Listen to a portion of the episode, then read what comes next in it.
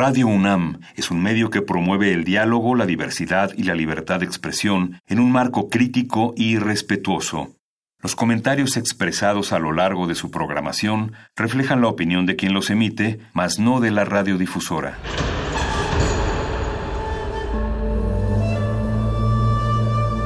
Un templo para la apreciación del ser mediante el sonido. mediante el sonido. Para nosotros. El sol sale durante la noche. Nuestros gritos llevan la mesura del silencio. Y el descontento está lleno de baile y risas.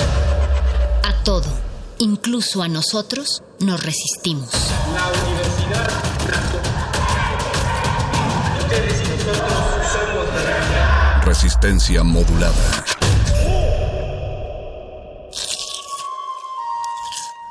Es momento de alimentar nuestro espíritu con páginas. Las letras son la botana del alma.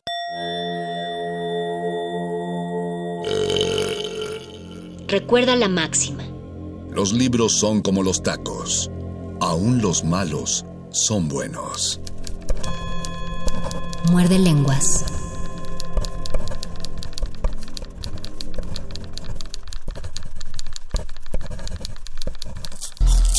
Muerde lenguas. Muerde lenguas. Muerde lenguas.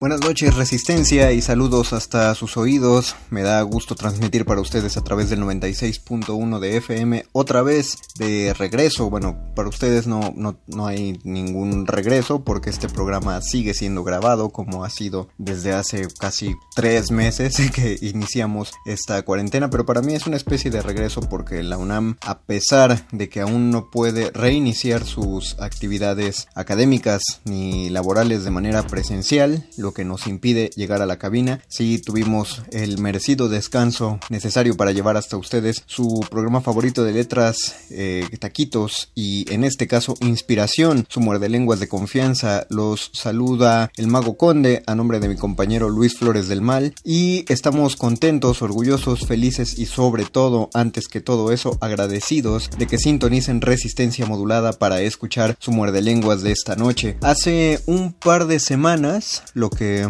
sería en estos términos, digo, si alguien está siguiendo el calendario de la UNAM, lo que sería en términos de calendario de la UNAM, cuando empezamos las vacaciones hubo dos programas que fueron eh, radiotalleres para para escritura, los cuales recibimos buenos comentarios eh, y les agradecemos esos comentarios. Si quieren dejarnos algún otro, estamos en Facebook como Resistencia Modulada y estamos en Twitter como arroba Rmodulada para que ustedes nos comenten qué les parecen los programas, si estos les están funcionando, porque como verán, a raíz de esos comentarios positivos es que damos una continuidad al tema del radio taller eh, decía en aquel momento, en aquel programa, que volvemos un poco a los orígenes de Radio UNAM. El motivo por el cual esta estación surge fue para que aquellos que no tenían la opción académica de integrarse a las aulas de la UNAM, sí tenían una manera de, recibir la difusión del conocimiento que la universidad hacía, eh, con la facilidad simplemente de encender su aparato radiofónico y en este caso es lo mismo. Eh, si no podemos pagar los pues voy a decir costosísimos, pero sin quejarme porque quienes imparten esos talleres pues merecen su tajada de pastel y es un trabajo que saben hacer y tienen que cobrar por ese trabajo. Si no podemos pagar esos elevados costos de, talleres, eh, si no podemos darle una continuidad a ese grado, no tenemos una conexión a internet óptima, qué sé yo, puede haber mil y un obstáculos que no son necesariamente la desidia para meternos a alguno de esos talleres, pues ofrecemos este humilde radio taller que, bueno, siempre voy a conminar a, ustedes, nuestra querida audiencia, a que esto lo tomen con, con pincitas, eh, con dos de sal, pensando que puede ser un buen inicio. Yo voy a dar este radio taller de la mejor manera que me sea posible con mis limitados recursos intelectuales, pero eh, ustedes pueden tomarlo como un inicio, como un, curso propedéutico antes de meterse a un taller de eh, escritura más, más profundo, más especializado. Pues no les digo tampoco que este taller se los está dando un, un improvisado, para nada, pero pues siempre es, es mejor tener más de una sola opinión, sobre todo cuando hablamos de un proceso tan difícil y tan variado como es la, la escritura creativa en cualquiera de sus géneros.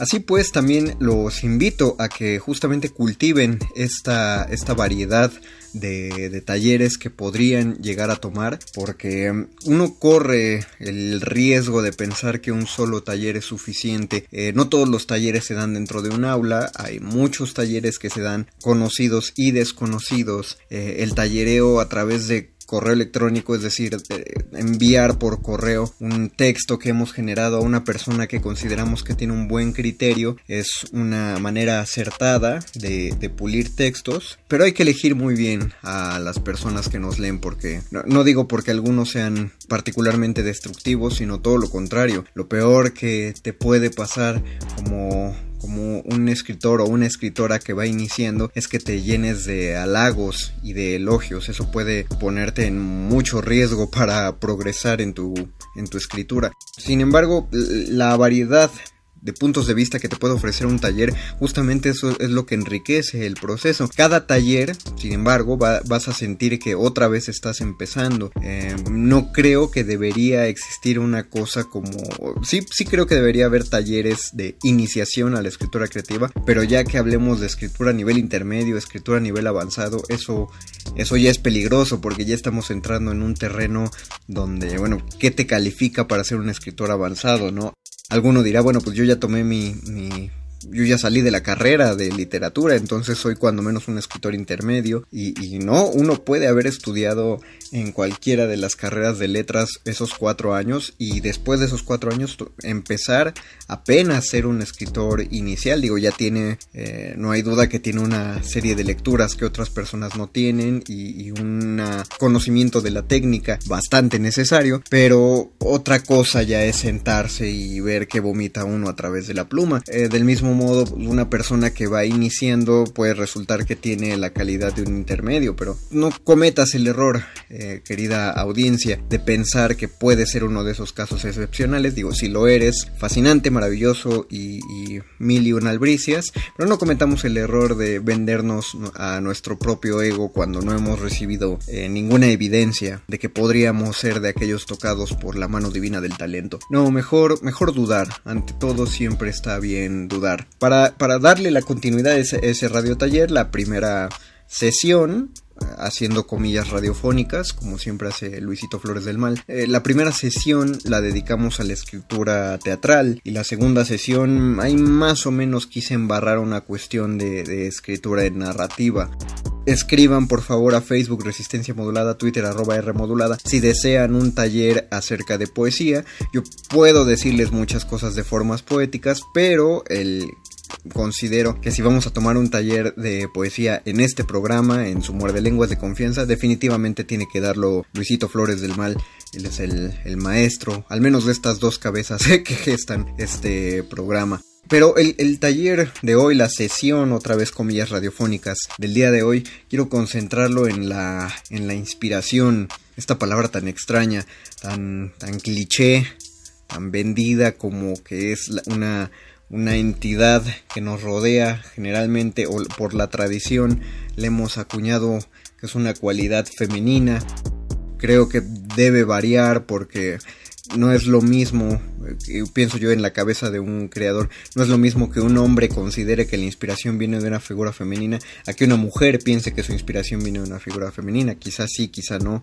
Eh, así que pensemos en las musas del mismo modo que en los ángeles, como seres asexuados que tienen una función particular y es depositar una pizca de luz en nuestro camino en el momento que más lo necesitamos. Eso sería la labor de un muso, de una, de una musa, un emuse, para saber qué es lo que vamos a, poner en, nuestra página. Creo que muchos, si, muchas personas que están escuchando esto, si van empezando en la escritura, pensarán que la inspiración es una idea que tienen en el momento. Dicen, es que yo sé más o menos, tengo como 10 cuentos en la cabeza que no he escrito y, que quiero escribir, eso, eso sí es inspiración, sí podemos decir que es eso. Hay, hay gente a la que no se le va nunca, que envidia de personas que, siempre tienen una historia en la cabeza y, cuando van terminando esa ya tienen otra y otra y, los tienen como en fila.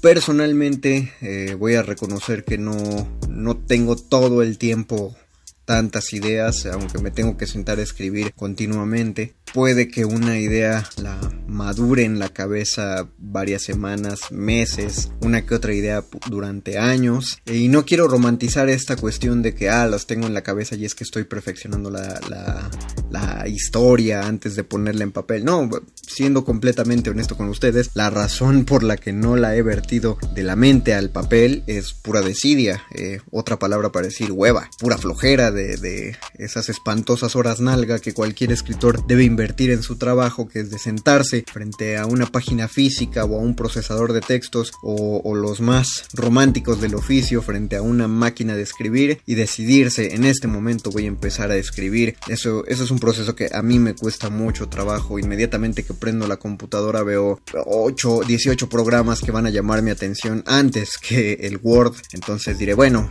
iba a escribir, pero antes voy a jugar Age of Empires antes de, empezar a darle a, esto. Y ahora sí que tengo tiempo de escribir, híjole, necesito escribir algo que fue lo escrito sobre pedido. No es una idea personal, ni siquiera es una algo que yo voy a pensar que puede ser publicado o que voy a ir con mis amigos diciendo, mira, mira, acabo de escribir esto. Pueden ser unos guiones para la radio, puede ser una comisión que alguien me pidió para un proyecto personal, propuestas de, de guiones televisivos y de cine que se sienten como hijos bastardos de uno porque finalmente sí son hijitos, sí son creaciones, pero no pues, pues no es un libro, no es una novela, no es una obra de teatro que a uno se le ocurrió, que uno escribe por puro gusto, el arte por el arte que le dicen, que es lo más bonito del, proceso creativo, cuando creas algo sin que nadie te lo pide, sin que le vayas a dar una utilidad, ya ni siquiera, digamos, en cuestión de, de esto va para un, para concursar por un premio, o esto eh, va para ver si me dan una beca, no, esto nada más lo escribo porque se me dieron las ganas de escribirlo. Esa clase de cosas que hacen que te volteen a ver en tu casa y te digan, bueno, tú no haces nada, te la pasas escribiendo y para qué lo escribes, ¿te lo van a pagar? No va a concursar, ¿no? Entonces, ¿para qué fregados? Eso creo yo que es la escritura que se siente más, más padre, la que no te sirve para nada y al mismo tiempo te está sirviendo para todo. Todo este choro mareador va en el sentido de que, a mi parecer, la inspiración en la escritura tiene que ver con estas, con, las ganas, con el impulso, la, la motivación que te lleva a empezar a teclear y a meterte en la página y a decir sin problemas puedo estar haciendo esto durante más de dos horas. Eh, creo yo que eso es arranque de inspiración. Eh, decía por ahí un autor que en este momento no tengo la cita, pero les prometo que para el próximo bloque voy a, ya habré buscado de quién es la cita. Decía que la inspiración te encuentre trabajando. Es muy distinto el escribir desde la postura romántica de un escritor que, ah, no puedo más y tengo que vomitar esta idea y se sienta y dura noches enteras trabajando, ta, ta, ta, que vemos en las películas y en las series. Y no les voy a negar que existe, si llega un momento en el que uno, uno sí lo hace y, y y, nace de pronto, pero también hay, hay momentos en los que uno dice, hoy tengo que escribir y me tengo que sentar y la verdad no tengo nada de ganas, pero se me fue el internet, eh, no, la, computadora está lenta, eh, no hay Netflix, los gatos están dormidos, no hay, no hay ningún distractor, definitivamente tengo que utilizarlo para escribir, quiero hacerlo, pero no se me ocurre nada. E, en ese momento en el que uno se sienta y entonces empieza a forzar la primera línea, eso sería que, estás trabajando para el momento en el que llegue la inspiración. Eh, no solo voy a dar mis propias frases motivacionales a lo coelo, la verdad, aunque las frases sí me parecen un mal de los libros de autoayuda. Soy muy fanático de las frases. Creo que uno, si las saca de la mente correcta, uno puede aprender eh, cosas muy puntuales acerca de ellas. Así que pues voy a, voy a compartirles con ustedes algunas, algunas frases, algunos textos que tienen que ver con el oficio de la escritura, eh, esperando que, estos textos los ayuden a, generar algo sobre la página. Les había, habíamos pedido en, en esas sesiones de taller de hace un par de semanas que si habían generado algún texto nos lo hicieran llegar Facebook Resistencia Modulada Twitter arroba R modulada eh, si no tienen nada todavía pero dicen no pues llevo dos semanas pensando y la verdad sí quiero sí quiero escribir algo Creo que este es el programa adecuado. Si tienen su borrador o tienen su hoja en blanco, les, les invito a que la pongan ante ustedes y escuchen este programa esperando alguna de las palabras, que no todas son mías, les garantizo, eh, alguno de estos textos les ayude a pensar en un motivo adecuado o en, en algo que les dé ganas de empezar a mover la pluma. Estoy seguro que a mí me va a pasar, por eso quise también hacer este programa. y la próxima sesión es decir, el próximo programa, el del próximo miércoles, vamos a dedicarlo a la autocrítica y a la corrección de nuestros propios textos. Así que espero que de aquí al miércoles, son 48 horas, minutos menos, eh, suficiente tiempo para generar un texto de cuando menos un par de cuartillas. Así que antes de iniciar con este par de lecturas y para continuar con este debraye sobre la inspiración, la motivación para escribir, haremos una pequeña pausa musical para que descansen de mi voz, reposen lo que, lo que ya les he dicho y para que vayan a buscar su libreta de, de notas, que abran su computadora, que abran Word, cierren todo lo demás y vamos a empezaremos nuestra, nuestra sesión para darnos ganas de escribir. Escuchemos algo de música y regresamos a su muerde lenguas de letras, taquitos e inspiración. Muerde lenguas. Muerde lenguas. Muerde lenguas. Muerde lenguas.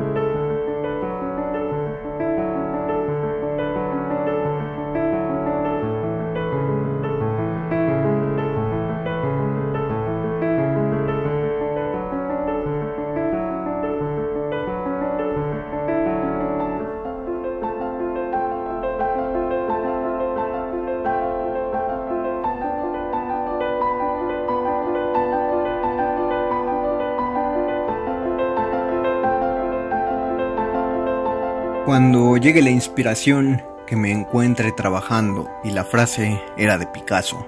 Mira, qué curioso. Yo llevo meses, probablemente años pensando que era de un escritor y no, era del señor Picasso. Cuando recomiendo, cuando hablamos de rituales acerca de escritura, eh, siempre recuerdo a un escritor que no debería de todos los ejemplos que podría pensar, siempre pienso en el más boloño de todos, que es Stephen King. Eh, con todo respeto al señor Stephen King y a, todos sus lectores y lectoras, que estoy seguro que hay muchos entre la audiencia. Eh, no digo que sea un mal escritor, solo digo que cuando hablamos en comparaciones entre autores de la gran literatura universal y el maestro del horror escrito, del horror narrado, muchos pensarían que King no, no debería figurar ¿no?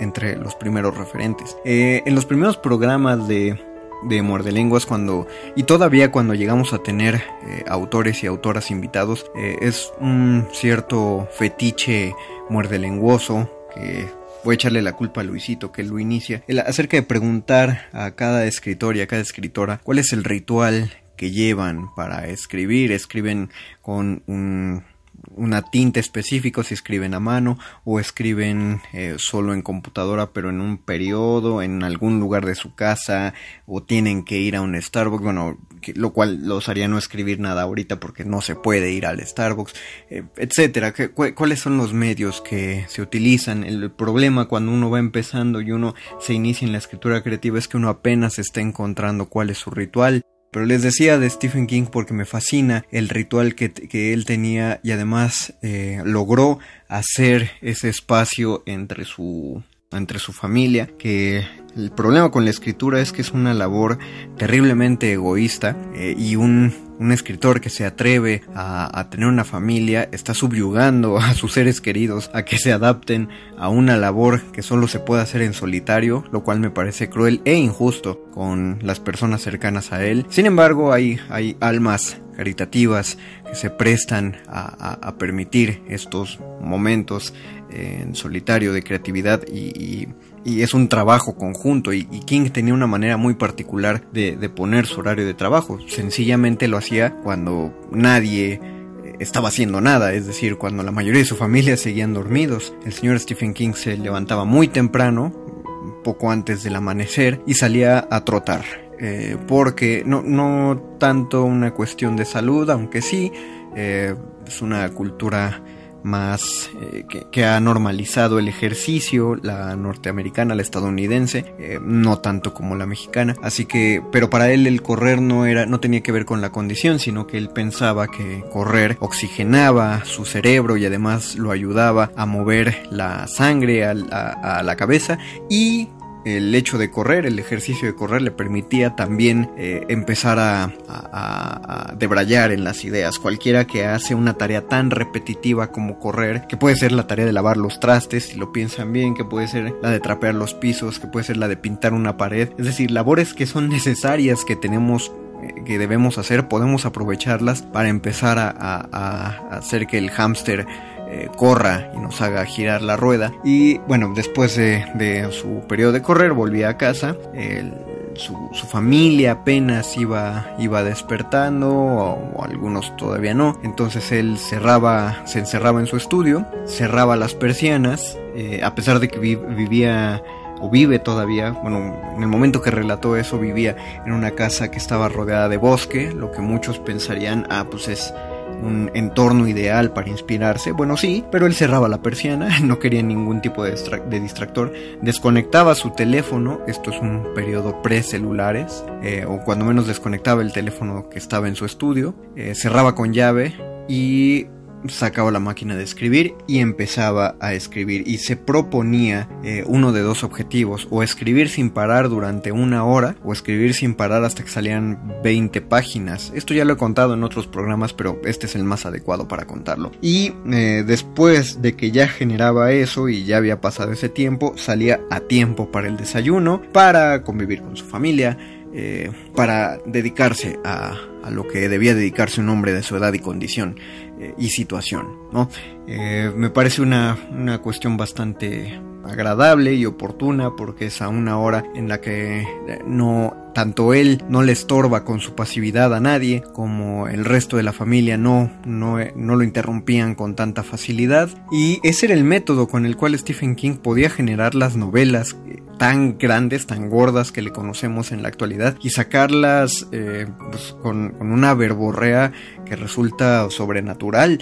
Eh, Stephen King tenía un contrato de exclusividad con su editorial y su editor le llamaba más o menos cada mes para pedirle la próxima novela y King ya tenía cuál novela quería publicar o de hecho tenía varias para escoger y decía pues esta que salga pero tenía tantos textos eh, y no todas eran novelas grandes tenía varias tiene varias novelas cortas que de hecho si las buscamos las encontraremos firmadas bajo seudónimo las publicaba bajo seudónimo por su contrato de exclusividad y pasaron muchos años antes de que nos enteráramos que, que también eran novelas de Stephen King. Es decir esas son ganas de publicar esas son ganas de escribir y de ser leído, cuando ya ni siquiera te importa que la gente ubique tu historia con tu nombre. Eh, por eso me parece un referente que deberíamos tomar en cuenta a pesar de que no estamos hablando de que es un escritor como, como William Faulkner o García Márquez, de los cuales sí vamos a escuchar también en este, en este programa. Eh, pero él mismo reconoce, ¿no? Tiene una frase por ahí que dice, sí, yo, yo, yo soy un escritor de Boloña, pensando que para el idioma estadounidense Boloña es como un embutido de muy baja calidad básicamente una salchicha food. Saludos a la gente de food. Él dice, yo soy un escritor de Boloña, pero yo escribo la mejor Boloña del mercado. Es decir, si, vas a escribir bestsellers, prácticamente literatura que podría considerarse basura, hasta eso tienes que saber hacerlo muy bien y tienes que ser el mejor de tu rubro, ¿no? Y, es, y tenemos que reconocerle al señor King que efectivamente él lo es. Eh, ese es un ritual que me parece oportuno porque eh, ayuda a que uno se genere no solo la costumbre, el hábito de escribir, sino que uno impone su propio límite y se genera una disciplina. Escribir es una cuestión que nos va a demandar mucha disciplina en tanto que nos obliga a sentarnos y crear. Eh, cuando King terminaba una de estas novelas en este proceso, la juntaba toda y la aventaba a un cajón de su escritorio y ahí la dejaba guardada y luego empezaba la siguiente y cuando un mes después o tiempo después se sentaba a trabajar y de plano no tenía ninguna ocurrencia, sacaba uno de sus múltiples borradores que tenía guardados y empezaba a corregir. Y ahí iba a salir la próxima, la próxima novela, es decir, no entregaba nada al primer plumazo, porque eso nunca se debe hacer, uno tiene que pasar por la cuestión de corrección, así que invito a toda la gente que va a generar sus textos a partir de este taller o de aquí en adelante cualquier texto que se genere sin que sea de este taller. Los invito a que no lo publiquen de inmediato en su blog eh, o, en Facebook. Vamos a evitarnos esa, esa ansia de fama, esa ansia del like y del compartido. Es muy difícil, yo mismo peleo muchísimo muchísimo con ella.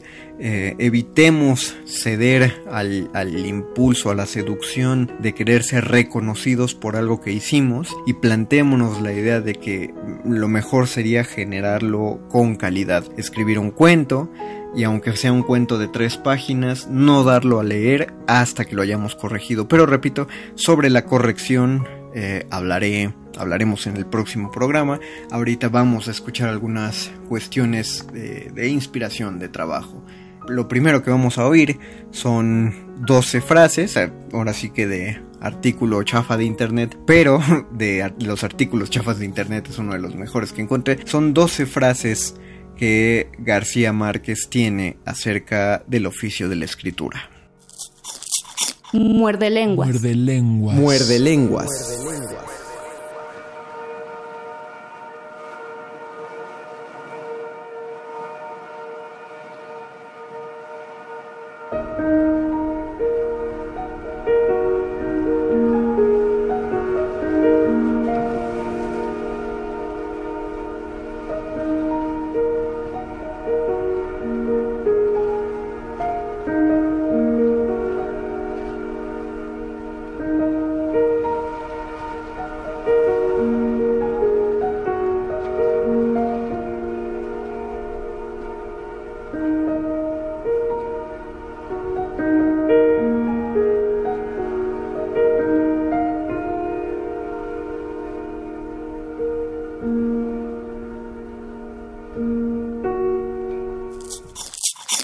Muerde lenguas. Muerde lenguas. Muerde lenguas.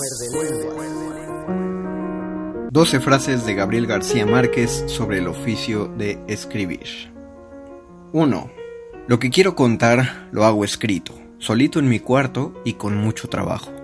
Es un trabajo angustioso pero sensacional. Vencer el problema de la escritura es tan emocionante y alegra tanto que vale la pena todo el trabajo. Es como un parto. 2. Cuando quiero escribir algo es porque siento que eso merece ser contado. Más aún, cuando escribo un cuento es porque a mí me gustaría leerlo. 3. La literatura no se aprende en la universidad, sino leyendo y leyendo a los otros escritores. 4. Quien no se contradice es un dogmático y todo dogmático es un reaccionario. Me contradigo a cada minuto y particularmente en materia literaria. Por mi método de trabajo no podría llegar al punto de la creación literaria sin contradecirme, rectificarme y equivocarme permanentemente. Si no fuese así, estaría escribiendo siempre el mismo libro. 5. Salvo que sea un genio excepcional que aparezca de pronto, no se puede hacer buena literatura si no se conoce toda la literatura. Hay una tendencia a menospreciar la cultura literaria, a creer en el espontaneísmo, en la invención, la verdad es que la literatura es una ciencia que hay que aprender y que existen 10.000 años de literatura detrás de cada cuento que se escriba y que para conocer esa literatura sí se necesita modestia y humildad. 6. Nunca podría escribir un libro a partir de una idea. Parto siempre de una imagen, de un sentimiento y todo el libro desarrolla esa tesis. A partir de una idea se podrán escribir ensayos, tratados, no otras cosas. 7. Si bien la literatura es un producto social, el trabajo literario es absolutamente individual y es, además, el trabajo más solitario del mundo. Nadie te puede ayudar a escribir lo que estás escribiendo. Ahí estás completamente solo, indefenso, como un náufrago en la mitad del mar. 8. Uno tiene que trabajar con sus propias realidades, eso no tiene remedio. El escritor que no trabaje con su propia realidad, con sus propias experiencias, está mal, anda mal. 9. En el oficio de escritor, la modestia es una virtud sobrevalorada.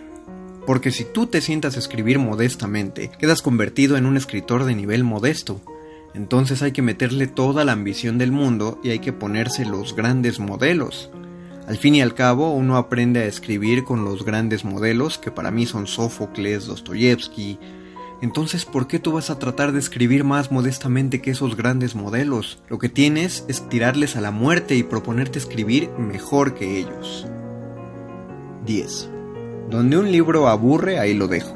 No leo ni por respeto, ni por devoción, ni por obligación. Cuando niño empecé a leer El Quijote, me aburrió, lo dejé por la mitad. Después lo volví a leer y releer, pero porque me gustó, no por ser un libro obligatorio. Ese ha sido mi método de lectura y al escribir tengo el mismo concepto. Estoy siempre con el terror de cuál es la página en la que el lector se va a aburrir y va a tirar el libro. Trato entonces de que no se aburra y que no me haga lo mismo que hago a los otros. 11. Busco la manera de que el lector no se distraiga con nada. Pongo algunos adjetivos, algunas palabras que no tendrían por qué estar ahí, que no significan nada, pero que son recursos imperceptibles de estilo con el objeto de que no haya tropiezo. Tengo la impresión de que cuando el lector tropieza y pestañea por una falla del ritmo o por cualquier otra cosa, ahí se distrae y corro el riesgo de que se me escape. Quiero tenerlo agarrado por el cuello, desde la primera hasta la última línea. 12. Tratar de que me quieran por un buen cuento que conté. Esa es mi verdadera vocación. 12 frases de Gabriel García Márquez sobre el oficio de escribir. Muerde lenguas. Muerde lenguas. Muerde lenguas.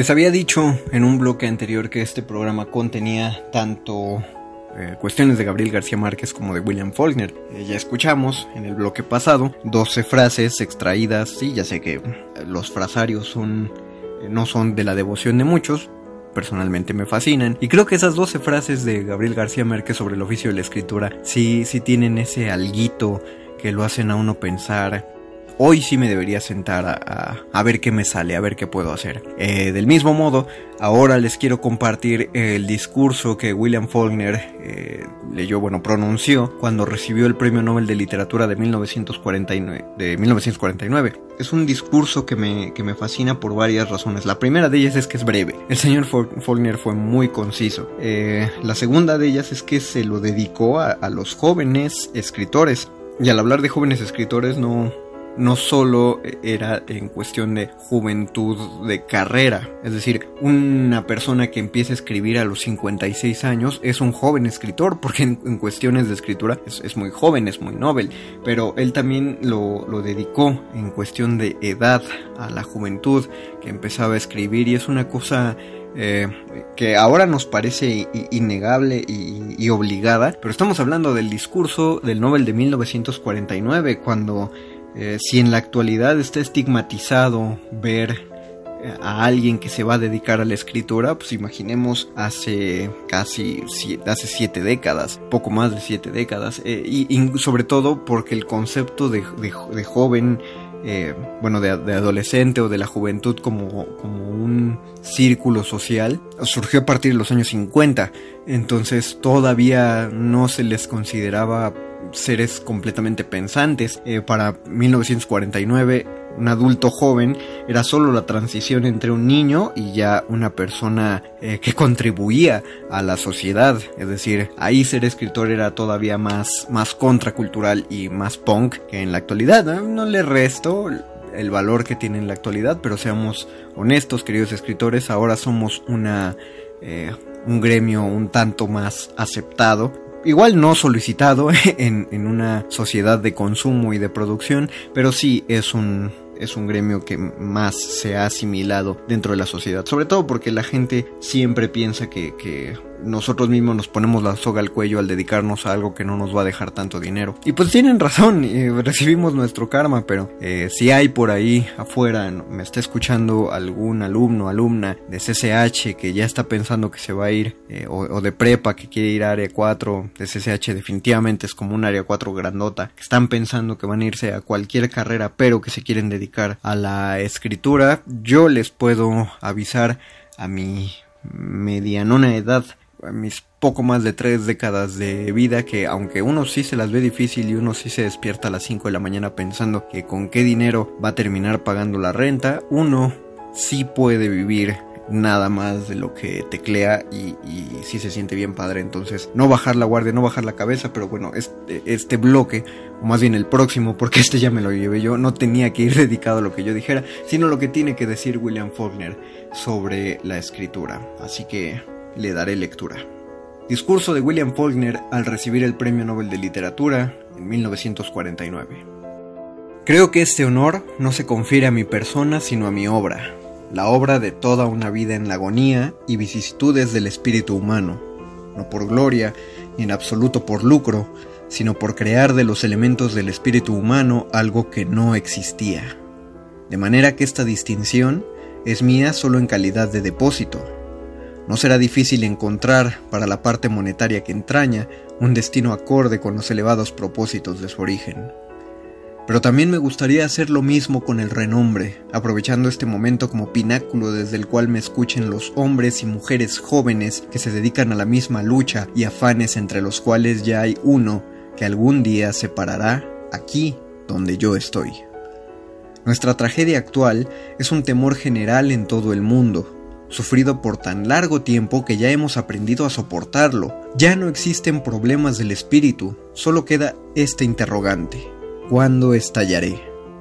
A causa de ella, el escritor o escritora joven de hoy ha olvidado los problemas de los sentimientos contradictorios del corazón humano, que por sí solos pueden ser tema de buena literatura, ya que únicamente sobre ellos vale la pena describir y justifican la agonía y los afanes.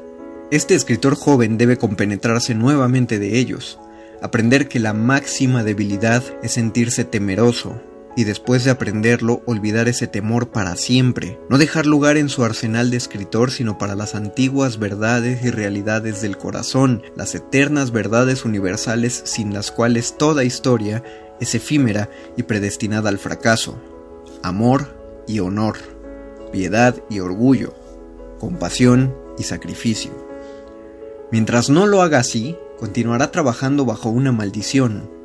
No escribirá de amor, sino de sensualidad, de derrotas en que nadie pierde nada de valor, de victorias sin esperanzas y lo peor de todo, sin piedad ni compasión.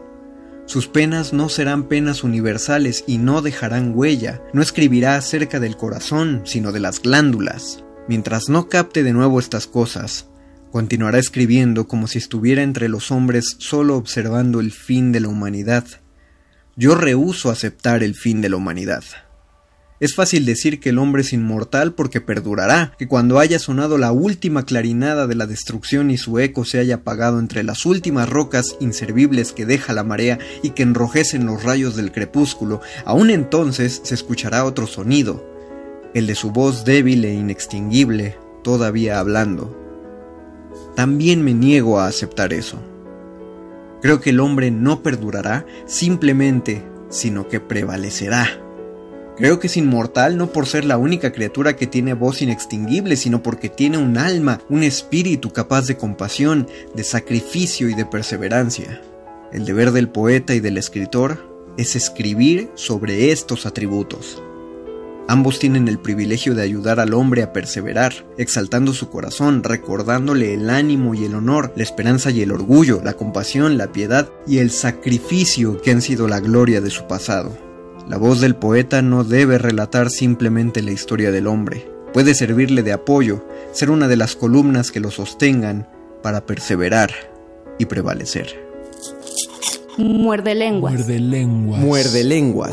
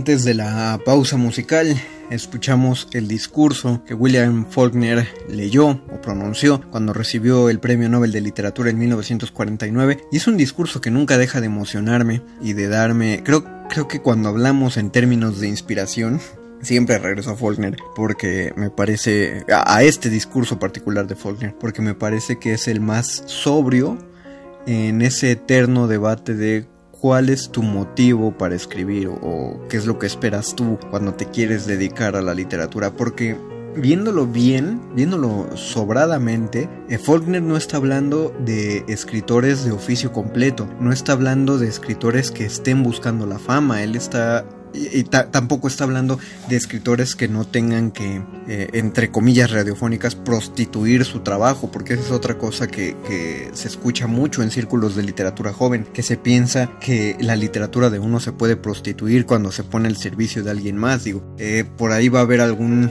escritor. En este momento hay, un escritor o una escritora a la cual Slim le va a pagar en algún momento para que escriba su historia de gloria de cómo llegó a ser uno de los hombres más ricos del mundo. Y muchos escritores cuando escuchen eso fruncirían la nariz y dirían, qué horror, porque tengo que escribir yo la historia de Slim, ese maldito cerdo capitalista. Pero al mismo tiempo, si Slim llegara y lo propusiera, y, tan solo de ver la cantidad de ceros que pagaría por el trabajo, más de uno aceptarían sin chistar, eh, pero pensando al mismo tiempo, pero qué asco me doy, estoy prostituyendo mi trabajo. Y no, no tiene nada que ver con eso. Eh, tampoco, tampoco está hablando Faulkner acerca de de los escritores que se tienen que, que, dedicar solo, solo a esto o, no, está hablando acerca de las personas que desean escribir y que probablemente van a generar eh, que cuando él estaba pronunciando ese discurso, eso es una parte muy bonita, ya estaban naciendo o ya había nacido la próxima persona que iba a ganar el Nobel de Literatura. Y es, es bello como ya sabe que la estafeta va a pasar y, y, que está hablando acerca de una cuestión de que uno no, no, no debe permanecer uno no debe sentirse inmortal solo porque escribe, sino que uno, uno prevalece a través de cuestiones que ya son eternas. Eh, por eso él habla acerca de los, de los tópicos universales de la escritura y que nunca se van a ir. La escritura del amor, eh, por más trillado que son el tema y por más transformado que esté nuestros tiempos, siempre va a ser un, un tema que va, que va a volver al espíritu humano, pues porque es un tema eterno, un, tema que nos ha sobrevivido, que estamos hablando, como decía García Márquez, es de 10.000 años de literatura, de escrituras donde ya se mencionaban las cuestiones del corazón. Eh, no podemos pensar que nos vamos a deshacer de ellas. Yo siempre regreso a ese tema porque recuerdo mucho los talleres que yo tomaba en la facultad y uno de los de, de las críticas que se recibían en estos talleres para los autores que nos atrevíamos a escribir una trama de enamorados era de por qué escribir otra historia de amor para el teatro, ¿no? ¿Por qué no estábamos escribiendo acerca de los asesinatos en el norte de México? ¿Por qué no estábamos escribiendo del intrascender existencial de una persona que vivía en la Condesa y que solo tenía cereal para comer? ¿Por qué no estábamos escribiendo de cuánto sufrimos los escritores jóvenes mientras tomamos nuestros mezcales en la Roma? No, más bien la, cuestión iba sobre ¿Por qué no buscas hacer la próxima innovación técnica? ¿Por qué no escribes una obra en fractales? ¿Por qué no escribes un texto dramático que se desarme y que se acomode conforme va avanzando la obra? La escritura no se debe hacer desde la técnica, es lo que nos dice Faulkner, no se debe hacer desde la búsqueda de una de un prestigio, la búsqueda de la inmortalidad. La escritura se debe hacer desde la necesidad de formar parte de algo mucho más grande y lo pide casi como un ruego hacia las nuevas generaciones de escritura. Eh, si se lo perdieron, pues ya ni modo. no, no es cierto. Luego escuchan el podcast o pidan una retransmisión. Lo mismo si alguien quiere escuchar cómo fueron estos dos talleres radiofónicos que se dieron hace un par de semanas, podemos volver a transmitirlos sin ningún problema. Digo, me ahorran trabajo, siendo completamente sincero. Y además, eh, estamos hablando de que fueron programas que ya grabamos porque eh, les digo que llevamos haciendo programas grabados desde hace tres meses y, seguiremos así hasta que el semáforo eh, epidemiológico no cambie. Pero para protegernos a nosotros y a la gente en cabina, saludos a todos los trabajadores de Radio UNAM. Para terminar el día de hoy con la inspiración, voy a leer el Decálogo del Escritor, que es eh, apareció en el suplemento de la cultura en México eh, la Cultura en México era un suplemento que salía en la revista Siempre y este se publicó en 1969. Es de Augusto Monterroso, eh, aunque fue firmado con el nombre de otro autor, pero era uno de los nombres que Monterroso utilizaba como para esconder su, propia personalidad. Pero esto va a ser con lo que cerremos y ojalá esto nos dé también motivos para empezar a mover la pluma en un rato. Decálogo del escritor, de Augusto Monterroso. Primero, cuando tengas algo que decir, dilo, cuando no también. Escribe siempre. Segundo, no escribas nunca para tus contemporáneos, ni mucho menos como hacen tantos para tus antepasados. Hazlo para la posteridad, en la cual sin duda serás famoso, pues es bien sabido que la posteridad siempre hace justicia. Tercero, en ninguna circunstancia olvides el célebre dictum. En literatura, no hay nada escrito. Cuarto, lo que puedas decir con 100 palabras, dilo con 100 palabras. Lo que con una, con una. No emplees nunca el término medio. Así, jamás escribas nada con 50 palabras. Quinto, Aunque no lo parezca, escribir es un arte. Ser escritor es ser un artista, como el artista del trapecio o el luchador por antonomasia, que es el que lucha con el lenguaje. Para esta lucha ejercítate de día y de noche. Sexto, aprovecha todas las desventajas como el insomnio, la prisión o la pobreza. El primero hizo a Baudelaire, la segunda a Pellico y la tercera a todos tus amigos escritores. Evita, pues, dormir como Homero, la vida tranquila de un Byron o ganar tanto como Bloy. Séptimo, no persigas el éxito. El éxito acabó con Cervantes, tan buen novelista hasta el Quijote. Aunque el éxito es siempre inevitable, procúrate un buen fracaso de vez en cuando para que tus amigos se entristezcan. Octavo, Fórmate un público inteligente que se consigue más entre los ricos y los poderosos. De esta manera no te faltarán ni la comprensión ni el estímulo que emana de esas dos únicas fuentes. Noveno. Cree en ti, pero no tanto. Duda de ti, pero no tanto. Cuando sientas duda, cree. Cuando creas, duda. En esto estriba la única verdadera sabiduría que puede acompañar a un escritor. Décimo. Trata de decir las cosas de manera que el lector sienta siempre que en el fondo es tanto o más inteligente que tú. De vez en cuando procura que efectivamente lo sea, pero para lograr eso tendrás que ser más inteligente que él. Un décimo. No olvides los sentimientos de los lectores, por lo general es lo mejor que tienen, no como tú, que careces de ellos, pues de otro modo no intentarías meterte en este oficio. Duodécimo. Otra vez el lector.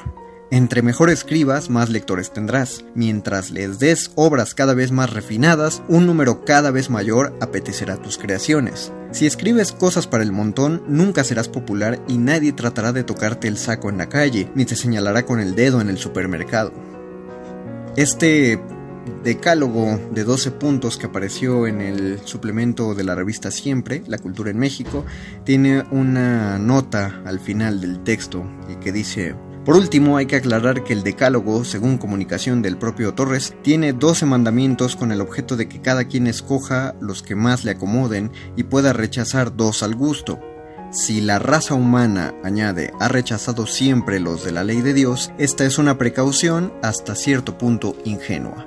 Eh, este texto lo saqué del libro La brevedad de Augusto Monterroso, que fue publicado en algún momento por Conaculta y la CEP en años donde había un poquito más de dinero para estas publicaciones. Un saludo a nuestros amigos del Fondo de Cultura Económica y con esto terminamos nuestro Mordelenguas del día de hoy dedicado a la inspiración. Coméntenos por favor, ¿les sirvió o no les sirvió? ¿Tienen ganas de escribir? ¿Se les ocurrió algo que escribir? ¿No se les ocurrió nada? Facebook, Resistencia Modulada, Twitter arroba R Modulada. Envío un saludo y un agradecimiento a quien sea que esté en la operación técnica de la cabina allá en Adolfo Prieto 133 en la colonia del Valle o a quien programó la computadora para que este programa sonara hasta ustedes. Les recuerdo y repito que es un programa grabado. Agradezco profundamente a Oscar El Voice que hizo la producción y edición de este programa y que la entregó a las personas correspondientes. Y saludo a la distancia a mi amigo Luis Flores del Mal. Luisito, aunque llevamos meses sin estar en la cabina, no te extraño nada, pero de todas formas te mando un saludote. No, no es cierto, carnal, es chido estar en la cabina contigo. Me despido. Recuerden, el próximo miércoles hablaremos acerca de la corrección de un texto personal. Hasta aquí llega su muerde lenguas, letras, taquitos e inspiración. Yo soy, sigo siendo, fui y seré el Mago Conde y nos escuchamos el próximo programa. Chaito. Muerde lenguas. Muerde lenguas. Muerde lenguas. Muerde lenguas.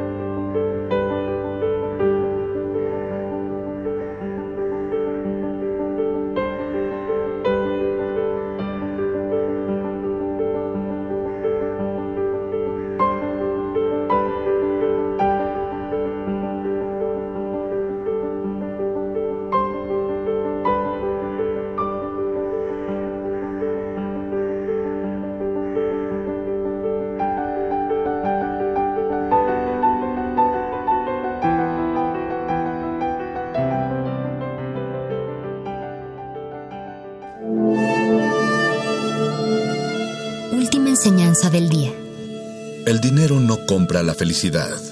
Pero compra libros y tacos. Y eso se le parece mucho. Medítalo.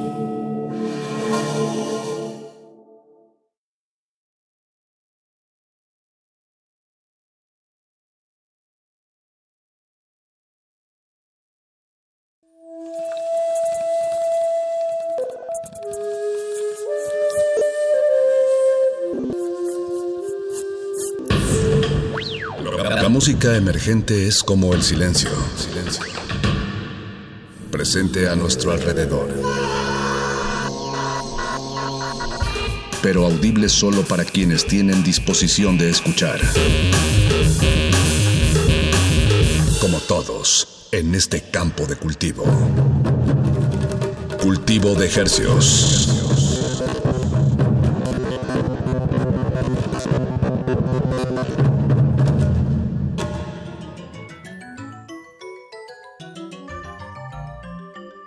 Organismos audiosensibles y radioceptibles inmersos en el mar herciano. Bienvenidos a otra emisión de Cultivo de Hercios. El invernadero musical de resistencia modulada que se atomiza una vez más a través de estas frecuencias.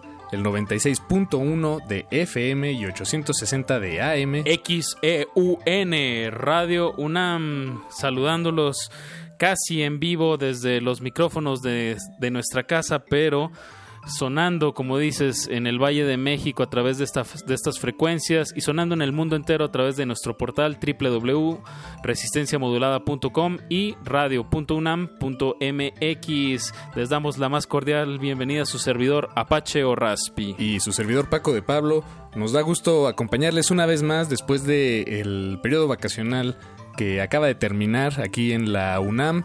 Pero ya estamos de regreso, trayéndoles la música eh, pues más fresquecita, nada de compilados, nada de retransmisiones. Ahora sí, esto es radio hecho... A la medida, como un sastre. Como sastre, así es. Hecho para el 96.1 en exclusiva. Y bueno, hubo muchísima música este verano, como, como debe ser, ¿no, Paco? Como cualquier cultura eh, como se ha venido ejecutando en las últimas décadas, el verano ha sido, no, no ha dejado de dar éxitos y no, no, es la excepción. Este 2020, a pesar de todas las, las, las, problemáticas mundiales, pues ha habido mucha música muy interesante y da mucho aliento hacia el futuro que, que los artistas, que los músicos no dejen de, de publicar, que no dejen de, de, de expresar ideas a través de, de, la sonoridad y qué gusto compilarlas y transmitirlas en el 96.1 de FM. Así va a ser de aquí hasta las 10 de la noche. Así es, Apache. Lo único que no ha habido de, de estreno son las taquilleras en los cines. ha sido un poco difícil para, para los colegas de Derretinas. Saludos ahí a Rafa Paz, por cierto. Y al señor Negrete. Sí, sí, como no, pero, pero bueno, sí, sí ha sido difícil ese, esa, ese lado de la industria, ¿no? Pero bueno, la música, por lo menos lo que le compete a este programa, sigue vivita y coleando. Entonces tenemos eh, pues mucha música nueva, Apache, que compartirles. Vámonos con música, Paquito. Y vamos a escuchar. Si no nos cansamos. Sí, no, ya, de una vez. Entonces arranquemos con este tema que nos tiene emocionados. Un tema publicado el 17 de julio y corre a cargo de Diego Lorenzini. Él es chileno, vive en Talca, allá en Chile. Eh, es ilustrador, es cantante, letrista, eh, trabaja, bueno, no sé si, si lo considera su trabajo, pero toca con otras dos bandas, Tus Amigos Nuevos y la banda no experimental que se llama Los Varios Artistas. También es eh, fundador de una disquera en línea que se llama Uva Robot, que es una disquera muy interesante que se dedica a promover el trabajo de músicos que no se dedican principalmente como actividad eh, económica que lo sustente eh, a, a, la música. Sonemos de Diego Lorenzini, el tema se llama Nada en contra del K-Pop y con esto comenzamos de nuevo este cultivo de ejercios, cultivo de estrenos. No le cambie porque va a haber mucha música fresquecita hasta la comodidad de sus oídos. Cultivo de ejercios. Cultivo de ejercios.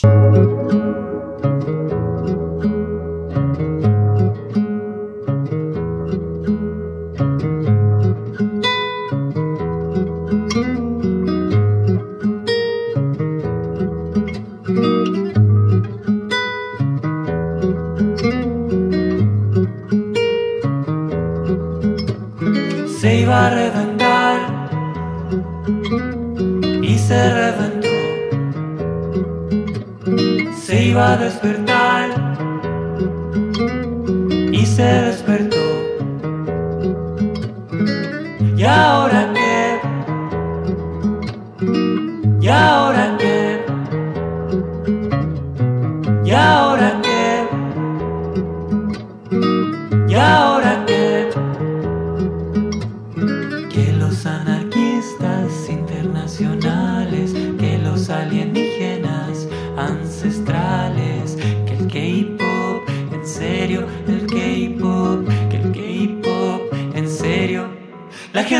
la gente no es tonta,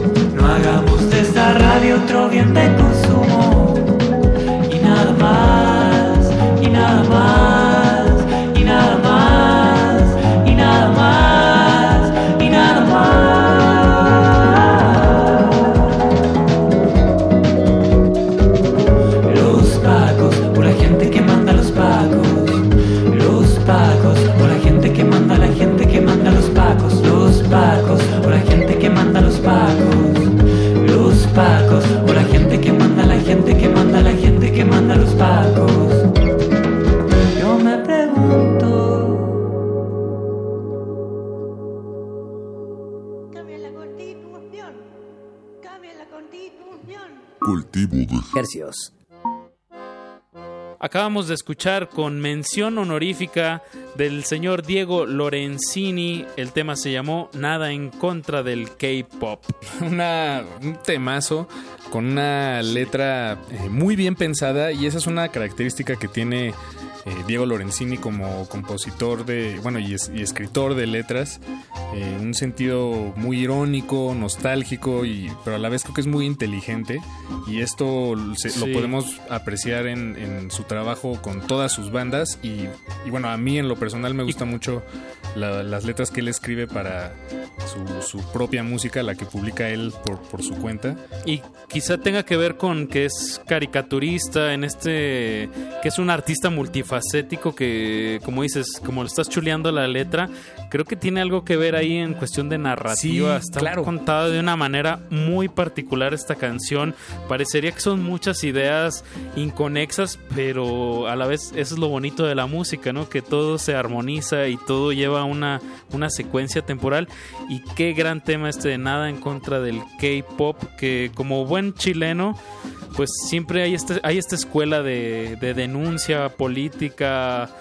eh, hasta el final de la canción se, escucha por ahí un cambio en la constitución. Sí, sí, sí. Eh, un- una conciencia política muy fuerte de los chilenos que siempre pues, llevan esta bandera.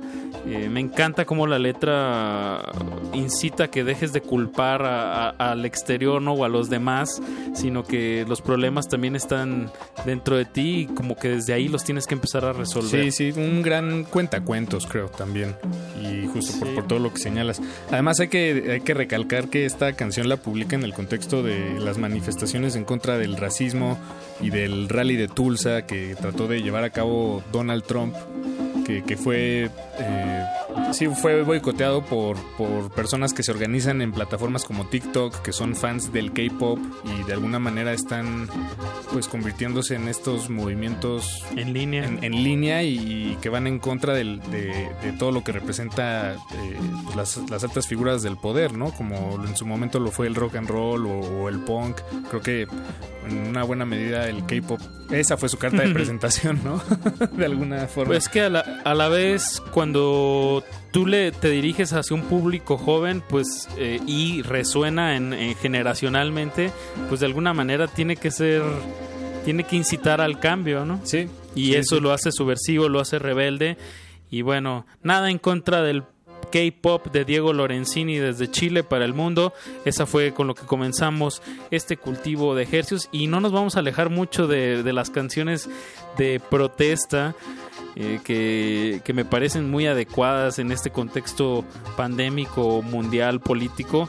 Eh, vámonos con una banda legendaria española eh, con casi tres décadas de trayectoria. Hablo de los planetas. Y acaban de sacar un tema que se llama La Nueva Moralidad. Ah, no, perdón. La Nueva Normalidad. Eh, pero así se llama este tema que lo acompaña un video como en varias capas de como de saqueos de centros comerciales. Eh, de eso se trata esta canción. Ahorita la van a escuchar y me parece como que una canción muy punk en este 2020 Sí, sí. los planetas que yo luego los confundo con los mundos que son de Monterrey. Es decir, luego no. sí, no hay que tener cuidado ahí con, con ese detalle.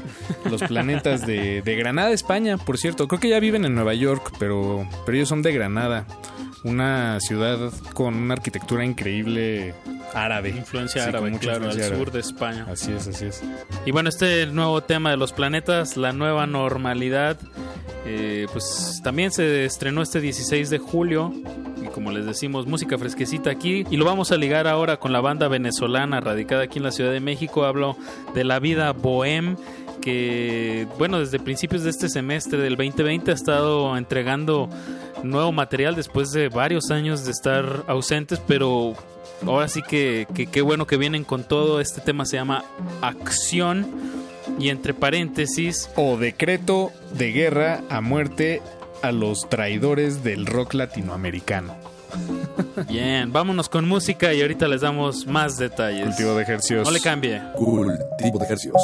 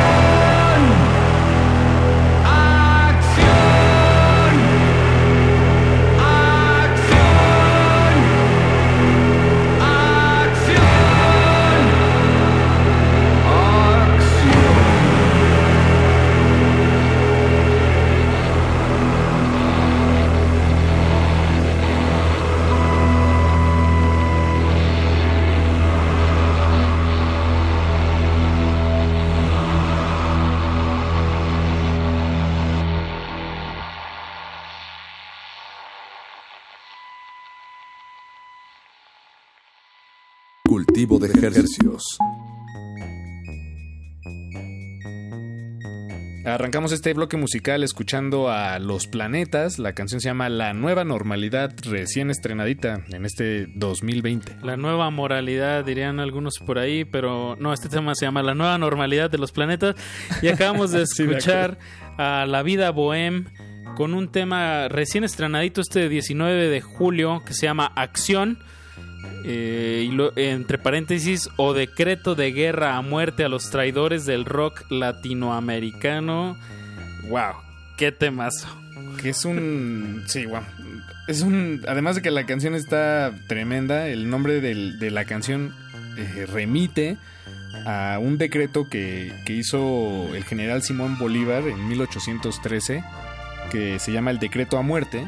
Y es un momento histórico en la, en el, pues en la vida, de, bueno, en la historia pues de Venezuela, de su independencia, Y este decreto lo que decía era básicamente pues, una forma de incitar a que todos se unieran a la revolución, eh, condenando a los españoles que, que, que en contra de la revolución, condenándolos a muerte y perdonando a todos los americanos nativos que, que por una u otra forma no se unieran, pues este decreto no, no los perseguía, digamos. Entonces, eh, pues bueno, que hagan, que, que hagan una referencia a ese momento de, Histórico de Venezuela, de wow. Venezuela, histórico de Venezuela y, y se lo declaren a todos los que En el no rock el rock and latinoamericano roll. específicamente. Bueno, en el rock latinoamericano, sí, exacto. Que luego, bueno, aquí en, la, Exacto, exacto. en México, pues como estamos tan, tan lejos de Dios y tan cerca de Estados Unidos, eh, pues se hemos adoptado muchas veces más un, un rock anglosajón.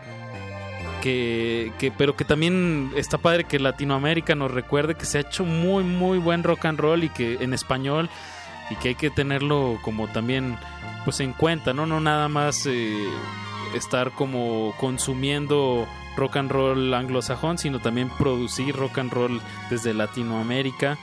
Y me parece muy interesante esto que está proponiendo la vida bohem vámonos con otro bloque musical Paquito nos vamos hasta Tijuana Nos vamos a Tijuana a escuchar este nuevo tema que se llama Contingencia.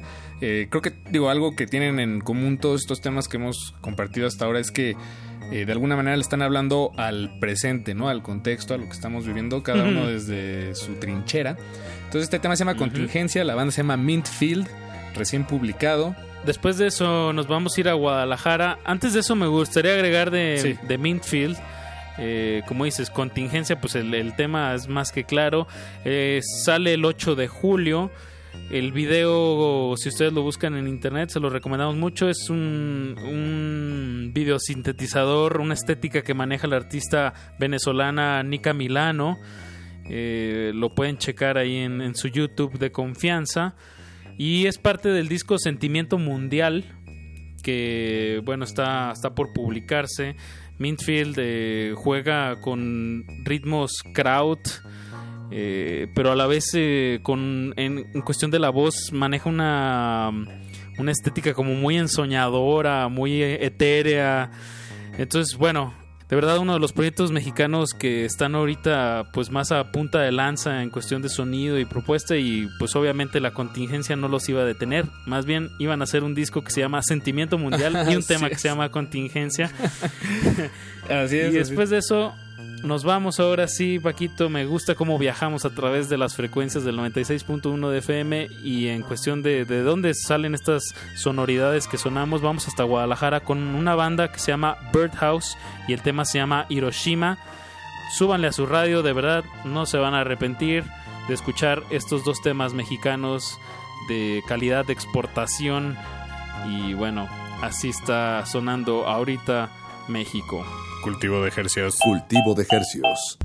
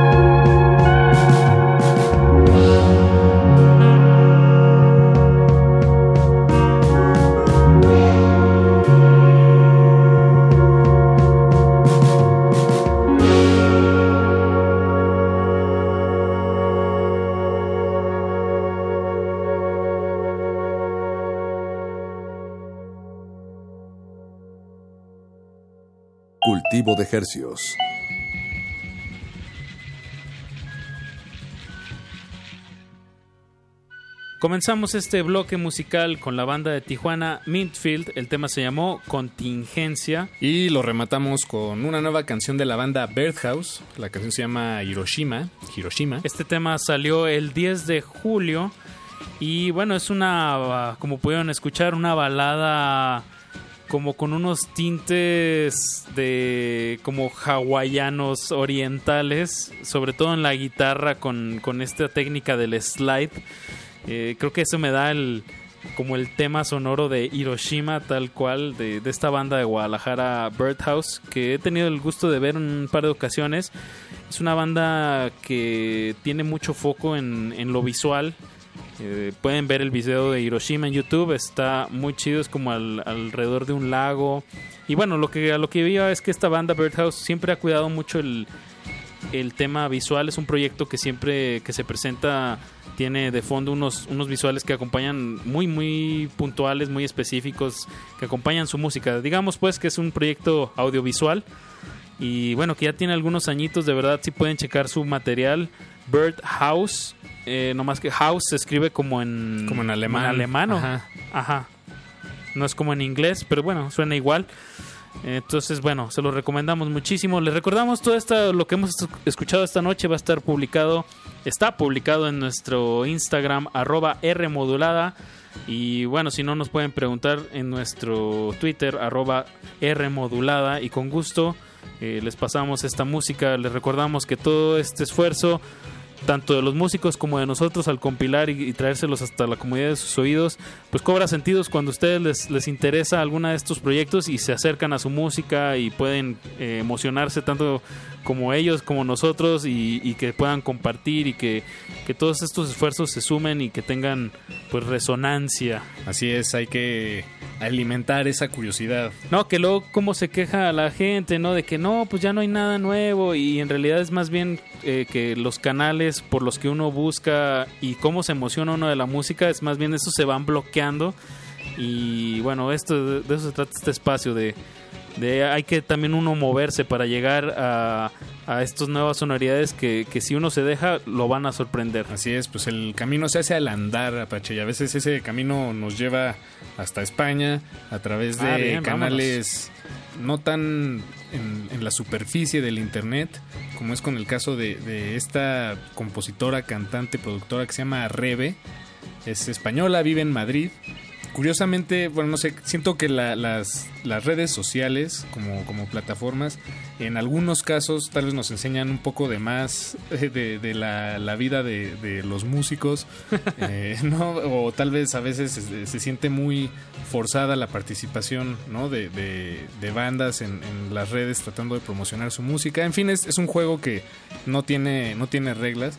Pero a lo que, que, voy con todo esto es que el, la manera en la que Rebe se expresa en sus redes sociales creo que habla mucho de su, su quehacer artístico eh, como, como un todo y no solo... Como su vida, ¿no? Como su música. intimidad.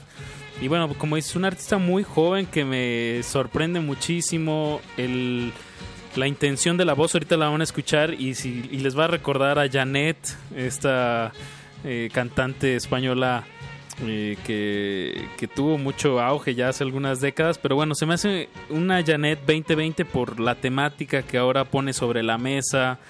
Eh, vamos a escuchar, le vamos a dedicar todo este bloque, le vamos a poner dos canciones, que la primera se llama Si mirarte es delito, que no me lleven a prisión, y después de eso vamos a escuchar Pínchame Mosquito. Eh, les recomendamos mucho este proyecto Reve, es también una grata sorpresa que, que acabamos de descubrir de este 2020. Eh, ¿Algo que quieras agregar, pa Paquito, o, o, nos vamos con música? Que se limpien bien las orejas para, para los siguientes 8 minutos que les preparamos aquí en Cultivo de Ejercicios.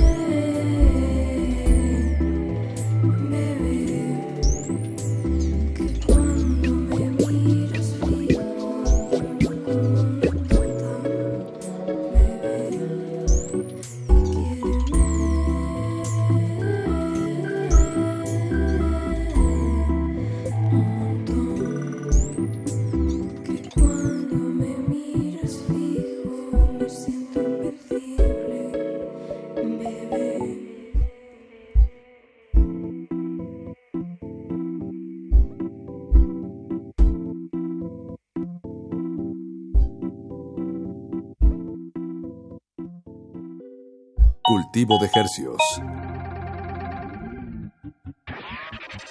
Comenzamos este bloque escuchando la canción que se llama Si mirarte es delito que me lleven a prisión, del artista Rebe. Y también de Rebe, eh, acabamos de escuchar el tema Pinchame Mosquito, que se escribe con X en vez de con CH. Rebe, como comentabas antes de, poner, de sonar las canciones, Paco, pues es un artista muy joven que, que utiliza los, los- las nuevas redes sociales como una forma de, de mostrarse a su público y de mostrar su, su trabajo como una totalidad. Y me gustaría agregar que también está firmada con el sello Elephant Records, eh, una disquera que lleva, me parece, desde principios de los noventas con una curaduría muy interesante de indie pop, de dream pop, que bueno, en los 2000 tuvo un- uno- unos grandes picos con cámara obscura, con muchos proyectos eh, de talla internacional y me, me fascina que estén ahorita eh, sobre la mira de esta adolescente de madrileña que, que bueno, se lo recomendamos mucho, tiene pocos temas arriba. Busquen a Rebe y bueno, pongan una de las canciones, como puede ser Si mirarte es delito, que no, que no me lleven a prisión y ya con eso van a encontrar todo. Buenísimo. Y como habrán notado, eh, poco a poco esta emisión de cultivo de ejercicios, como nos gusta hacerle, se va tornando hacia el lado oscuro de la fuerza, el lado rarofónico de la música aquí compartida. Y vamos a arrancar este último bloque de la emisión de esta noche aquí en Cultivo de Ejercios con un proyecto que se llama Meth Math un proyecto eh, originario de la ciudad de Hermosillo, allá en Sonora. Pues siento yo muy contemporánea, nativa del internet, eh, que hace guiños a pues a estilos de, de moda, el reggaetón. No sé, siento que es una, una banda que tiene sentido cuando te adentras a, a lo que quieren decirte. A su Exacto, estética, ¿no? a través de, de las redes sociales. Es decir, el producto completo no es solo la música, sino es todo lo que la rodea. Y bueno, es un, es un pequeño EP que acaban de publicar que se llama Pompi. Y de aquí sacamos este tema que se llama Perreando y Llorando. Math es lo que vamos a escuchar y como dices es un a mí me sonó como a un reggaetón hecho por androides y creo que lo están logrando muy bien eh, en cuestión conceptual y sonora. Entonces, bueno, échenle un ojo a Meth Math. De ahí lo vamos a ligar eh, con una productora de música electrónica de, la, de Uruguay que se llama Isla Panorama y el tema se llama Toma la calle. Tal cual es, eh, es puntualmente el mensaje. Si uno ve el video, pues eh, va a poder ver manifestaciones de, sobre todo de Chile, como con, ca- Sí, con carabineros. granaderos, Ajá, con Que carabineros. les dicen los, pacos. Los pacos. Digo, mira cómo volvimos en esta emisión. Si han estado escuchando esta emisión, empezamos Sí. con un artista chileno que también hace referencia a los pacos, a los carabineros. Y bueno, ahora vamos con Isla Panorama. Y con eso nos despedimos, Apache. Bien. Eh, estamos agradecidos por tenerlos de vuelta, a todos los miembros de la audiencia. Y nos escuchamos aquí el jueves a las 9 de la noche. Los invitamos a que vayan a nuestro Instagram, arroba Rmodulada. Ahí están todos los temas que sonamos esta noche. Denle su follow a su artista favorito. Y bueno, nos escuchamos, como dices Paco, el siguiente jueves con más música fresquecita aquí en su cultivo de ejercicios de confianza. Se despiden de estos micrófonos su servidor Apache o Raspi. Y su servidor Paco de Pablo, buenas noches.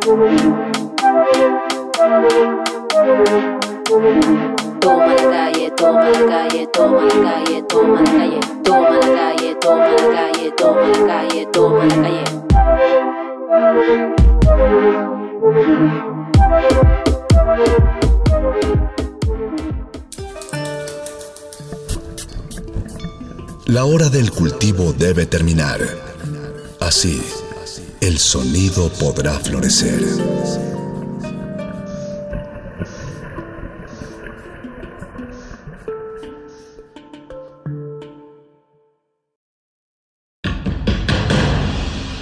Como dijo el sabio Playlist Zoo, el viaje de las mil canciones empieza siempre con la primera reproducción.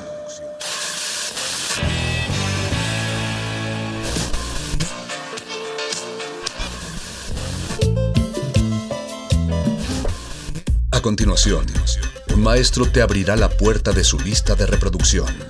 El resto va por tu cuenta. playlisto.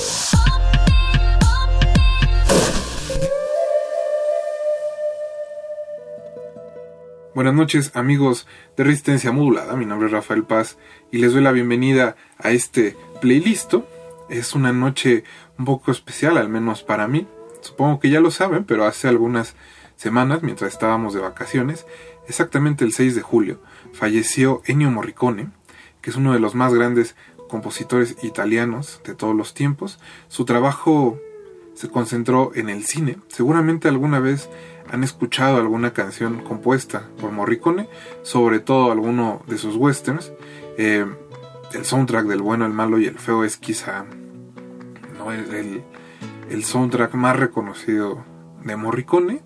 Eh, para aquellos que no conocieran su trabajo, bueno, es un hombre que trabajó con medio mundo. Eh, en Italia con Sergio Leone, con Giuseppe Tornatore, con Dario Argento, en Estados Unidos con Terrence Malick, con Quentin Tarantino, con Brian De Palma, con Don Siegel, con, Oliver Stone, con George Carpenter. Eh, también hizo muchas películas con Sergio Corbucci, con Umberto Lenzi y con Pierpaolo Pasolini, entre algunos otros muchos directores, porque si entran a Movie Database, bueno, Morricone tiene más de 500 créditos en su filmografía. Es un hombre tan importante para el cine que en el 2006 la Academia de Estados Unidos le dio un Oscar honorífico y 10 años después eh, lo ganó. Ganó un Oscar a Mejor Banda Sonora por Los Ocho Más Odiados, este western que no estaba tan increíble de Tarantino. Eh, hoy quiero hacer un pequeño homenaje a Morricone. Eh, les quería compartir un disco. hace unos años, más bien, hace ya muchos años, debe tener fácil, más de 10 años, eh, estaba, había una tienda de discos cerca de mi casa, yo vivía antes cerca de Plaza Torres Lindavista, aquellos que conozcan el norte de la ciudad y la zona de Acueducto de Guadalupe seguro ubican esta plaza, bueno, ahí había una tienda de discos que siempre me gustó mucho ir, era una tienda chiquita, quizá la variedad no era muy grande, pero era un lugar acogedor y que me permitía además ir a otra librería que está en esa misma plaza. Entonces, bueno, un día en esa librería vi que vendían un disco que se llamaba Morricone Western, costaba menos de 100 pesos y traía un libro, entonces obviamente lo compré. El libro era sobre Morricone. Eh, en ese entonces ya había escuchado algunas canciones de Morricone, ya, ya era fan del bueno, el malo y el feo. Pero bueno, este disco me abrió las puertas no solo hacia su obra, sino hacia algunos de los westerns que actualmente me gustan más, ¿no? No solo este, este trío de películas que hizo Sergio Leone con Clint Eastwood, sino algo como Como eras una vez en el oeste, o El Grande Silencio, o El Gran Silencio, perdón, o eh, El Mercenario, ahí en realidad la obra de, Morricone de ese lado es también muy muy extensa. Entonces bueno, esta noche vamos a estar escuchando ese disco. Eh, Debo decir que lo perdí también hace algunos años. Asumo que se quedó en casa de alguna exnovia. Tengo idea de qué exnovia se trata. Eh, no vamos a dar nombres. O bueno, tal vez sí, porque seguramente no lo está escuchando. Así que bueno, Vane, eh, Vanessa Hernández, si estás escuchando este mensaje, estaría increíble que buscaras entre tus cosas este disco y que nos pongamos en contacto. Pero bueno, ese es otro tema. Muchas gracias por estar esta noche en el playlist. Les recuerdo que nos pueden contactar en Twitter como arroba Rmodulada y en Facebook como Resistencia Modulada. Cuéntenos cuál es su canción favorita de eh, Morricone o cuál es su soundtrack favorito.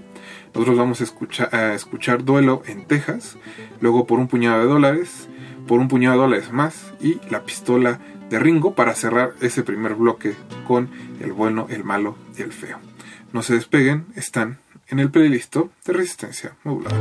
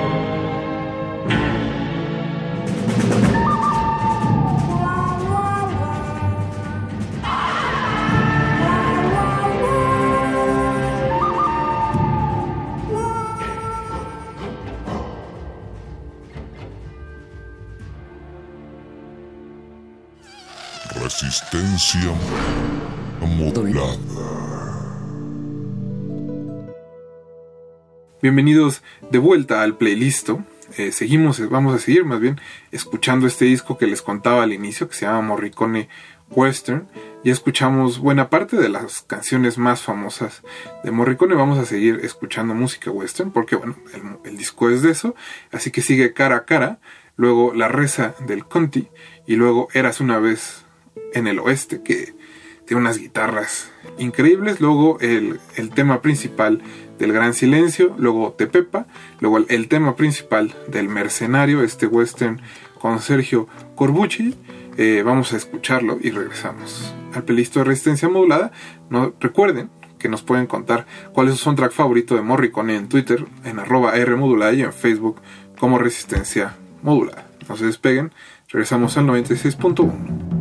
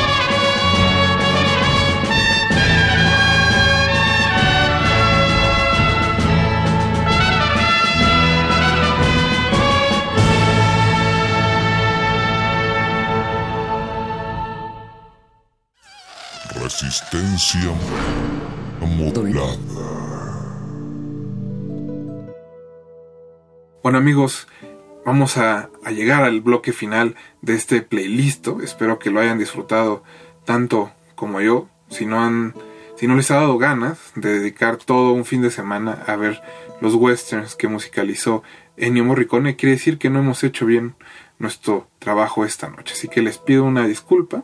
Eh, pues les recuerdo que mi nombre es Rafael Paz. Yo programé la música de esta noche. Eh, Paquito de Pablo también, muchas gracias. Él se encargó de producir el programa. Eh, vamos a cerrar el último bloque con eh, un ejército de cinco hombres. Luego vamos a matar compañeros. Eh, sigue Willa Testa, Sony, Sweet Susan. Y terminamos con No Fare el Indiano, que es la última canción de este disco titulado Ennio Morricone, digo más bien Morricone Western. Espero que lo hayan disfrutado mucho. Aquellos que quieran el playlist estará disponible en nuestras redes sociales. Así que sin más por el momento, les recuerdo que me pueden contactar en arroba pazespa. Muy buenas noches y hasta luego.